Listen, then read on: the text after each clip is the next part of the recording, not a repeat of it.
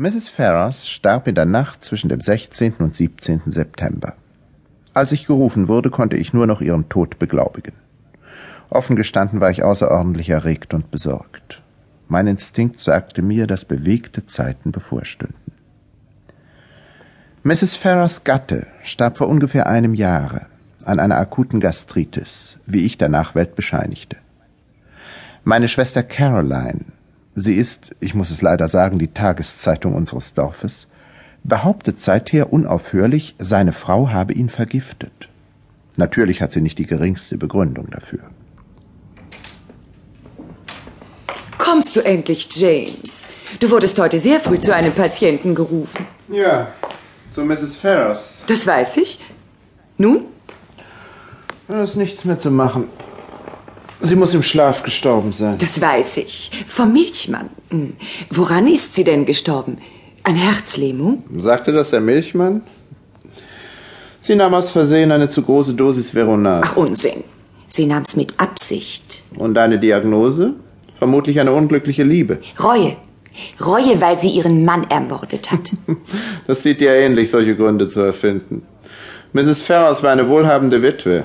Außerdem wird es dir bestimmt kein Geheimnis sein, dass sie so gut wie verlobt mit Roger Ackroyd war. Deine Selbstmordidee ist verrückt. Hm, du wirst schon sehen.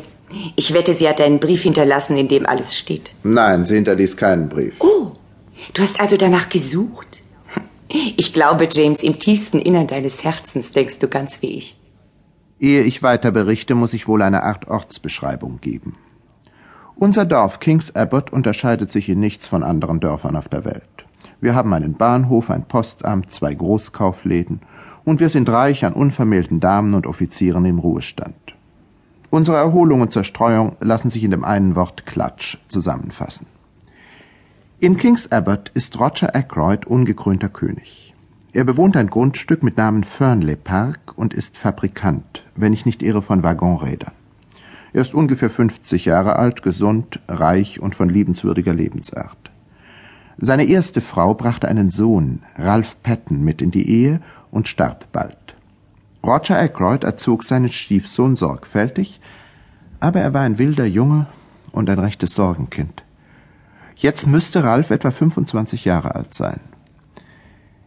Mrs. Ferrars sollte nach Ablauf des Trauerjahres die zweite Mrs. Ackroyd werden.